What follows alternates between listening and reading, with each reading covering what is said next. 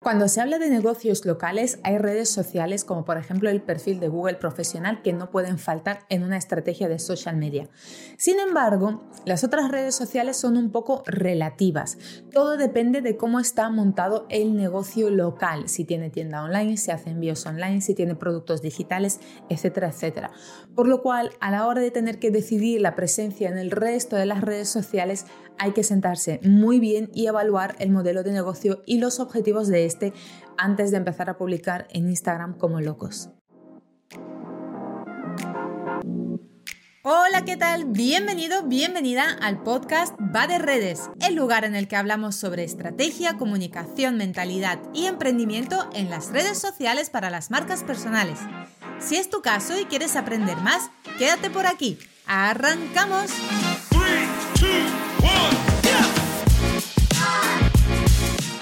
Hola, ¿qué tal? Bienvenido, bienvenida este lunes 2 de enero. Feliz año nuevo. Espero que hayas entrado muy bien en el 2023 y que este año te traiga todo, todo, todo lo que le has pedido y todo lo que les vas a pedir también a los Reyes Magos y disfrutes muchísimo y que este año sea el año en el que tomes las riendas para ir a luchar por tus sueños. Porque si algo tenemos que hacer para cumplir nuestros sueños es ir a por ellos sin importar lo que dicen los demás o lo que creen los demás o lo que piensan los demás. Así que yo por lo menos para mí este año me he prometido que voy a ir a por todas, a por aquello que quiero y espero que tú también lo hagas. Y bueno, vamos directo ya al lío como sabes, aquí no hay descansos, el podcast siempre sigue, pero antes de nada quiero recordarte que si te apetece mejorar tu productividad enfocada a las redes sociales, aprender a planificarte mejor, a organizarte mejor, aprender a crear calendarios estratégicamente alineados con las acciones comerciales que quieres realizar para que realmente tu contenido de redes sociales sea estratégico, necesitas apuntarte a Kaizen 21 días de pura acción.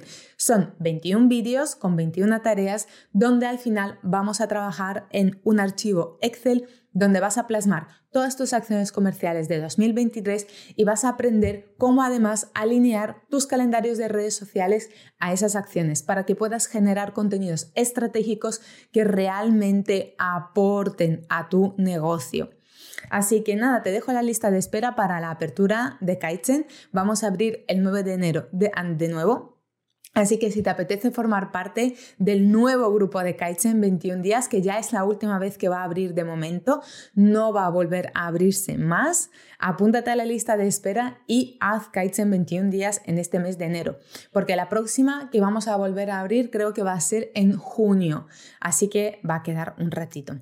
Y bueno, una vez dicho esto, vamos directamente al lío porque hoy tenemos preguntas y respuestas de la audiencia. Vamos con la primera pregunta de Nati Alcázar, que me dejaba esa pregunta en el grupo de Telegram. Vale, ¿qué redes sociales para negocios locales recomiendas para una ecotienda y herbolario donde hacemos terapias y talleres también? Aquí, como bueno, ya has escuchado al principio de este, de este episodio, para mí, para los negocios locales hay una imprescindible, que es el perfil de Google My Business o Google Profesional, que se llama ahora. Porque a nivel local, la mayoría de la gente que busca algo presencial no suele buscarlo en Instagram, sino más bien en Google, porque Google es la que te muestra la cercanía de todos los negocios locales a través de Maps. Entonces, yo donde más, más, más centraría mis esfuerzos sería en tener una buena ficha de Google My Business bien posicionada, bien el perfil optimizado y además ir trabajándola. Para los que no lo sabéis, hace tiempo ya que la ficha de Google My Business permite programar publicaciones, subir fotos, vídeos, las reseñas que son fundamentales. Entonces yo me, me yo me centraría, como ves, eh, también se cometen errores hablando, yo me centraría más en la ficha de Google My Business o Google Profesional. Ahora bien, ¿qué pasa con el resto de redes sociales? Por experiencia propia, porque yo he trabajado con parafarmacias, con farmacias, con ortopedias, sé que normalmente ese tipo de negocios y la mayoría de los negocios locales que no tienen productos digitales o que no venden por internet, suelen tener un techo de crecimiento. ¿Qué significa eso? que normalmente vamos a verlo con un ejemplo. Si yo quiero seguir a un herbolario que está al lado de mi casa, lo sigo porque conozco a las dependientes, porque allí es donde voy, porque me interesa saber cuándo traen algunos productos que a mí me interesa y saber que tienen stock para ir a comprarlos, porque cuando tengo dudas les pregunto a ellos, porque son los que siempre me responden, porque hay confianza. Entonces sigo este herbolario. Sin embargo, eh, por ejemplo, vamos a poner el caso del famoso farmacéutico Fernández, que es un chico que a través de una comunicación disruptiva, porque simplemente encontró cómo explicarle a la gente joven em, el tema del mundo de las farmacias, hablando también mucho de sexo y además eh, utilizando esos tabúes que mucha, mucha gente no se atreve a utilizar, pues él los hacía de forma graciosa. Entonces, a través de una comunicación disruptiva, él ha logrado tener muchísima visibilidad. Sin embargo, la gente no lo sigue porque les va a comprar a su tienda o a su farmacia en este caso. Imagínate, yo no sé en qué ciudad vive este chico, pero imagínate que está en Madrid. Si yo estoy en Gran Canaria, por mucho que siga este chico, el día que tenga que ir a una farmacia, no voy a coger un avión e irme a Madrid a su farmacia, aunque me haga mucha gracia y aunque me entretenga muchísimo sus vídeos. Pues igual pasa con los herbolarios o con las tiendas físicas o con una tienda de zapatos. Si tú no tienes un e-commerce, si no vendes online, si no tienes productos digitales, las redes sociales están bien para los negocios locales para tener un mantenimiento, para trabajar más esa comunidad, pero siempre teniendo muy claro que va a haber un techo de crecimiento, porque la gente que va a seguir esas tiendas van a ser la gente de la zona, la gente que va a comprar ahí. Ahora, otro es el caso de que si tú me dices, oye, sí, pero yo también tengo talleres digitales, no solamente talleres presenciales. Porque en el mundo online, pues bueno, tú puedes crear talleres de aromaterapia mm, que estén grabados en vídeo o que los hagas online. Y en este caso, sí te interesa trabajar a través de eh, las redes sociales. Pues en este caso yo potenciaría tu marca personal o la marca personal de la persona que realmente va a impartir esos talleres y allí nos, nos meteríamos en una estrategia de marca personal de redes sociales para trabajar la autoridad, la visibilidad, el posicionamiento y luego a través de ahí impartir esos talleres. Porque si algo he aprendido en todo este año vendiendo formación digital es que la gente cuando compra la formación necesita conocer a la persona que la imparte. No compra la formación a una entidad, sino compra la formación a una persona. Porque cuando nos formamos nos importa mucho cómo nos hace sentir la persona que está enfrente. Así que, Nati, si tú me dices, oye, mm, yo voy a vender talleres digitales y además los voy a hacer online, pues aquí habría que sentarse y crear una estrategia de marca personal para tus talleres. Pero luego, el tema del herbolario y la ecotienda, si no tienes un e-commerce, si no haces ventas online, poco habría que crecer Sí se puede tener un Instagram, un TikTok, para un Facebook de mantenimiento, de, oye, un par de publicaciones semanales, algún truco, algún consejo, algunas historias para que la gente siga el día a día de las dependientes. Yo eso de hecho lo estaba hablando hace poco con una amiga que es justo trabaja en una parafarmacia y le decía, ábrete un directo por la mañana, abre un directo cuando te tomas el café antes de abrir antes de levantar la persiana y estás colocándolo todo, entra en Instagram y haz un directo con las personas, salúdalas, diles buenos días, tómate el café con ellos, porque al final ese tipo de tiendas son los que siguen los clientes de toda la vida, son los que van todos los días a comprar ahí. Entonces ahí trabajas mucho esa cercanía, em, esa comunidad, esa famosa comunidad. Y bueno, el resto del tiempo un par de publicaciones semanales, algún consejo, algún truco, algo para vosotras como empresa, como equipo, ¿no? Trabajar ese contenido también personal de marca y poco más. O sea, más que nada mantenimiento y presencia. ¿Para qué? Para trabajar el posicionamiento en la mente del consumidor y para trabajar el tema de la comunidad y que los clientes sigan siendo fieles a tu herbolario y que no se vayan a otro de la competencia si tienes a otro al lado. Pero más que nada por eso y, no más de una red social. Si tu punto fuerte eh, son los em, reels o los vídeos cortos, pues métete en TikTok o métete en Instagram y tira de reels pero tampoco es volverse loco. Lo que sí es verdad que a nivel posicionamiento local, la ficha de Google profesional sería muy importante. Y si vas a vender talleres y formaciones digitales, aquí potenciar la marca personal de la persona que va a impartir los talleres. Espero que por aquí te haya aclarado un poco las dudas. Yo sé que es un jaleo cuando no se entiende de esto y tomar decisiones sobre algo que es tan grande como es el marketing digital, porque el marketing es enorme pues bueno, a veces cuesta esa toma de decisiones. Pero bueno, aún así, para eso estamos los profesionales, tenemos consultorías, hacemos todo ese tipo de asesorías y consultorías, así que si en algún momento necesitas algo más puntual, pues coges una consultoría con cualquier profesional y lo revisas. Bien, vamos con la segunda pregunta del día. La segunda pregunta me la hace Elsa también en el grupo de Telegram, así que si te apetece hacerme preguntas para el podcast, puedes entrar en el grupo de Telegram y hacerme allí las preguntas. Bueno, Elsa me decía, ¿cómo conseguir alcance en Twitter como marca personal, como trafficker digital?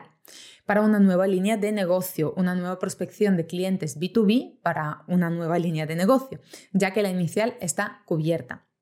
Aquí a esa le pedí un poco más de información porque obviamente em, me costó un poco ver cómo y aconsejarla, porque, a ver, cuando hacéis las preguntas, es muy importante que deis más información sobre el negocio, el objetivo, em, cuál es el público ideal al que te quieres dirigir, porque es muy difícil asesorar con tan poquita información. Entonces, Elsa me comentó que bueno, eh, ya se había trabajado LinkedIn bastante bien y funcionaba por ahí muy bien. Y de hecho, en privado yo le recomendé que si LinkedIn funciona muy bien, quizás abrir una nueva línea de negocio o algo por el estilo. ¿Por qué? Y te voy a explicar por qué le dije esto. Porque para mí, lo primero que yo haría es ver si esa persona que quiere abrir esa nueva línea de prospección B2B en Twitter tiene el tiempo disponible para hacerlo, ya que Twitter es una red social que exige muchísima inmediatez. Pero muchísima inmediatez tanto para crear contenido como para pasarse tiempo interactuando dentro de esta red social. Porque Twitter se basa mucho en tendencias. ¿Qué significa? Que te absorbe. O sea, cuando tú funcionas mucho en base a tendencias, tienes que estar todo el rato pendiente de todo lo que ocurre para poder estar en la cresta de la ola. Porque si no, eh, si te bajas, ya no eres relevante en Twitter. Entonces, para mí Twitter, mm, personalmente yo no lo utilizo, pero precisamente por eso, porque a mí me absorbe demasiado y yo no tengo tanto tiempo libre como para hacer varios tweets al día y además estar pendiente del resto de los tweets, comentarle a la gente y trabajar, porque la única forma de crecer en cualquier red social es generando conversaciones. Pero no conversaciones de yo publico y los demás me hablan, no, conversaciones de yo publico, los demás me hablan, pero luego yo voy a lo que los otros han publicado y yo también hablo. Así es como se generan las conversaciones. Entonces, en Twitter, al ser tan, tan, tan de tendencia, pues exigiría mucho tiempo. También es verdad que si a ti te gusta, si se te da bien, si estás siempre con, con lo último, con la nueva tendencia de lo que se está hablando, de lo que está pasando, pues bueno, puedes trabajar ahí. No es que el contenido Evergreen no funcione en Twitter, ni mucho menos. Obviamente el contenido Evergreen funciona siempre, pero sí que es verdad que se le da mayor relevancia a las novedades. Y bueno, eh, yo, sobre todo la parte de, tener que estar interactuando tanto y estar publicando varios tweets al día, a mí eso me, agota. Entonces, yo personalmente no tiraría por ahí. Y si tengo que tirar por ahí, tiene que ser que yo tenga el tiempo libre para poder permitírmelo. Si aún así, eh, Elsa, tú me dices, no, yo tengo el tiempo, además me gusta, estoy al loro con las tendencias y tal, ¿qué es lo que yo haría? Pues bueno, eh, sobre todo yo tiraría como un objetivo de tráfico hacia el blog. O sea, compartiría contenido de, tweets que sean relevantes, pero que la gente pueda ampliar información para llevarlos luego al blog. O, por ejemplo, eh, tiraría mucho de mm, infografías, que se, se, usan bastante en Twitter las infografías todavía y tienen un buen rendimiento, pero muy sencillitas. O sea, que no sea una infografía demasiado cargada de información, porque Twitter es microblogging. Entonces, si tú de repente metes una infografía súper completa, mm, no encaja mucho con una red social en la que tienes solamente X caracteres para poner una frase. Entonces, eh, tiraría mucho por, por pequeñas infografías muy sencillas, también unidas al blog para ampliar un poco más de información. Y también antes que nada, lo que haría también es revisar si realmente ese cliente B2B al que te quieres dirigir está en Twitter. ¿Por qué digo si realmente está en Twitter? Porque dependiendo de dónde está tu público, y aquí es donde me falta información, si tu público es español, por ejemplo, hay que tener cuidado con las estadísticas que leemos sobre las redes sociales, porque la mayoría de estadísticas vienen de América, de Estados Unidos en concreto. ¿Qué es lo que pasa? Que en Estados Unidos, plataformas como Twitter son mucho más fuertes y mucho más relevantes que en España. Así que yo me fijaría bien si realmente, por ejemplo, imagínate que tu prospecto es español, está en España, si realmente esa gente sí está en Twitter, para que me merezca la pena el tiempo y la inversión que yo voy a hacer en esa red social. Así que yo primero miraría esto. Y por último, también otra forma, dependiendo de cómo está montada tu estrategia de social media, otra idea puede ser el compartir vídeos muy cortitos o memes muy cortitos relacionados con algún vídeo de YouTube. Imagínate que tú estés trabajando tu canal de YouTube y, eh, por ejemplo, todavía a día de hoy el vídeo sigue siendo el rey en cualquier plataforma. O sea, de momento no hay quien lo supere. Entonces, también puedes hacer pequeñas cápsulas de vídeo donde la gente luego termine yendo a tu canal de YouTube para ampliar información. Puedes tirar también por ahí. Y bueno, es ir probando. Primero, las estrategias de social media, sobre todo hasta que encuentres el camino correcto, es prueba y error, prueba y error, prueba y error. Pero bueno, resumiendo, lo básico que yo miraría primero, asegurarme de que el cliente ideal realmente esté allí. Eh, decidir si realmente tengo tiempo para dedicarle a una red social tan rápida como Twitter y luego, una vez hecho esto, ver cómo es tu estrategia de social media actualmente y cómo puedo ligar Twitter a esa estrategia de social media. Porque normalmente lo ideal cuando tenemos varias redes sociales es que en algún momento se ayuden uno a otro, que no sean siempre líneas de negocio totalmente diferentes que no tienen nada que ver, porque al final nuestro público objetivo suele ser muy parecido y suele estar en diferentes redes entonces a lo mejor te interesa generar tráfico de una red social a otra. Pero bueno, como digo, me faltan aquí bastantes datos, así que poco más te puedo decir al respecto. Y bueno, espero que haya servido aunque sea para hacerte reflexionar y no sé, ya me irás contando qué tal va. De momento, aquí lo dejamos por hoy. Nos escuchamos mañana con un nuevo episodio. Espero de nuevo que hayas entrado muy bien en el año nuevo. Si te apetece aprender sobre productividad, apúntate a la lista de espera de Kaizen que lo tienes aquí abajo porque ya no vuelve a abrir puertas hasta junio por lo menos o más, ya veremos. Te mando un besazo enorme y hasta mañana. Chao, chao. Nada más y nada menos por hoy. Gracias por estar al otro lado y si te ha gustado, dale 5 estrellas al podcast para ayudarme a crear más contenido como este. Nos vemos también en Instagram donde puedes encontrarme como arroba hola Diana Marín. Un besazo enorme, hasta mañana, chao chao.